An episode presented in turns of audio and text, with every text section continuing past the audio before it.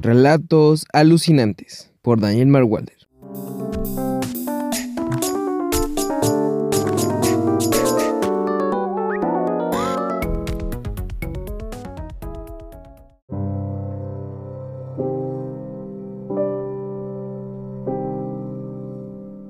Hasta nunca.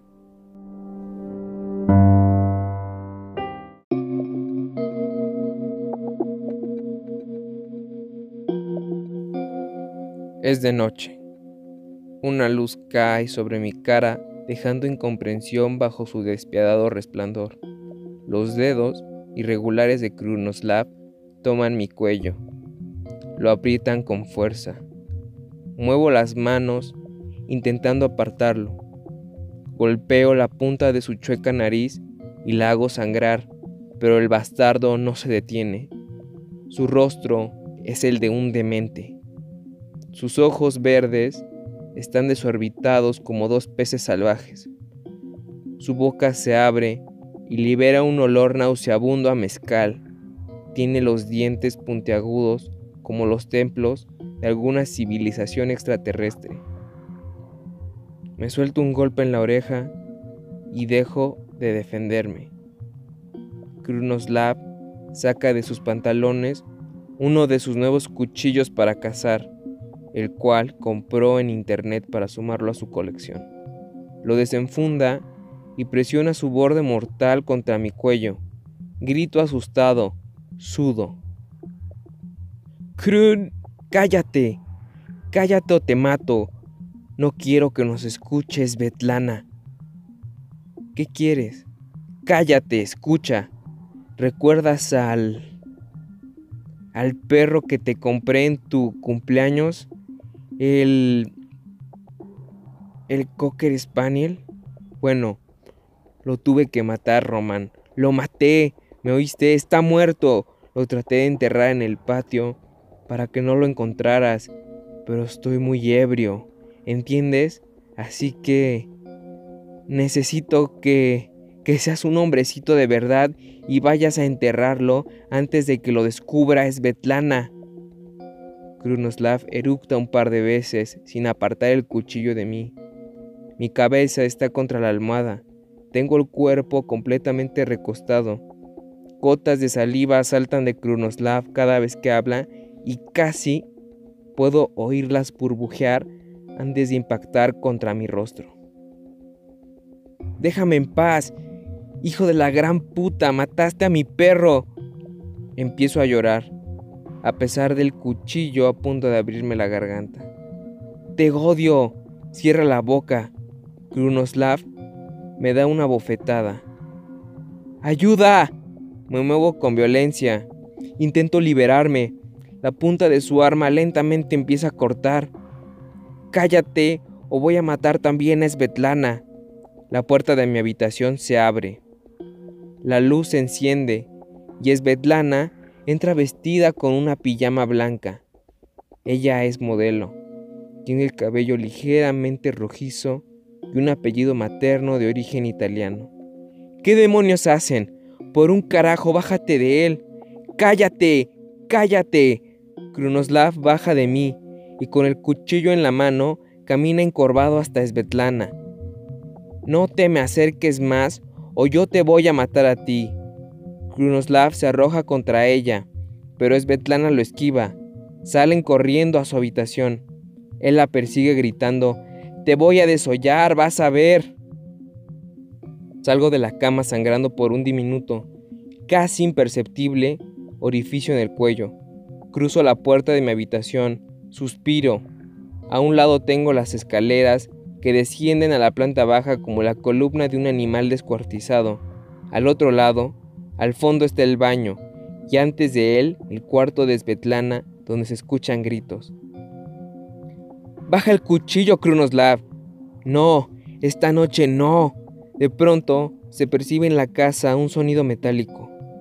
Krunoslav grita. Corro hasta la habitación donde están ellos y lo veo a él sangrando fuertemente entre el ojo izquierdo y la oreja, con una rodilla en el suelo continúa sujetando su arma. ¡Suelta el cuchillo ya! Ya te dije que no. Él se reincorpora y se lanza sobre Svetlana, pero ella lo golpea con una herramienta de plomería cuyo nombre desconozco, y no para de azotar el metal contra el cráneo de Krunoslav hasta dejarlo inerte, con la cabeza sumida por un lado. Svetlana me mira. Roman, no veas. Ella se acerca con su pijama superficialmente salpicada de sangre. Huyo y bajo las escaleras. Enciendo la luz y encuentro la puerta que da al patio abierta. Salgo y encuentro el camino de piedra que lleva hasta el portón. Lo sigo y sobre el pasto, a la izquierda, hay un diminuto hoyo acompañado de una pala y el cuerpo degollado de mi perro, Montgomery. Me desplomo sobre el pasto y lloro apretando los dientes. Posteriormente, Svetlana sale fumando un cigarro mentolado y me dice en voz tenue, date prisa, Román, hay que enterrar los cuerpos. Por lo que, al terminar de fumar, toma la pala y comienza a abrir la tierra. Grigori sale asustado de la casa, vestido con su pijama de dinosaurios. Al ver al perro grita, pero Svetlana le arroja un puñado de tierra y le indica que debe guardar silencio. Lejos, se escuchan las sirenas de un auto de policía y Svetlana se queda quieta. Grigori se suelta a llorar en silencio y se aleja del hoyo. Cuando las sirenas desaparecen, ella continúa. Me reincorporo y con una segunda pala me sumo a la apertura de la tumba. Grigori le pregunta a Svetlana, ¿qué pasó? Nada. Hubo una pequeña discusión que terminó mal. Ella voltea a verme y me dice, Roman, Krunoslav mató al perro. Ya lo sé. Él mismo fue a decírmelo. Estoy seguro que lo escuchaste hacerlo y no lo detuviste. Dejo la pala caer y un tanto mareado llego al camino de piedra. Ella dice, lo escuché, pero no sabía lo que estaba haciendo. El perro chillaba mucho, pero pensé que que Krunoslav estaba jugando con Montgomery. Mentirosa, mentirosa. Cállate o nos van a descubrir. ¿Y qué? Si nos descubren, vamos a terminar en la cárcel. ¿Y quieres eso? No. Entonces ven a ayudarme. Tenemos que enterrar a Montgomery y a Krunoslav. Grigori, tras dejar de lloriquear, se nos une. Pasan unas horas. Cuando el cielo se aclara por la potente luz del sol, en el suelo hay una abertura lo suficientemente grande para esconder a mi perro y al desgraciado que lo mató. Sin embargo, nuestros cuerpos están sudados por completo y tenemos malestares musculares en la espalda. Svetlana y yo entramos a la casa. Envolvemos en una cobija Krunoslav. Con una espátula y una cuchara levantamos cachos de hueso. Ella limpia la sangre con una toalla y todo lo utilizado termina dentro de la cobija. La enrollamos y deslizamos el cadáver hasta el patio, donde lo metemos en el hoyo junto con los restos de Montgomery. Grigori se encarga de derramar la tierra de regreso en su lugar con ayuda de Svetlana. Me tiro de nuevo al piso. Nadie me dice nada. A los 20 minutos, tras regresar el patio a la normalidad, Svetlana me dice, Roman, vete a bañar de volada, que debemos irnos de la casa cuanto antes. Por un momento cierro los ojos y me cubro los oídos. Sin embargo, ella me golpea a puño cerrado un par de veces en la cara hasta que le respondo, sí, sí, sí, lo que tú digas.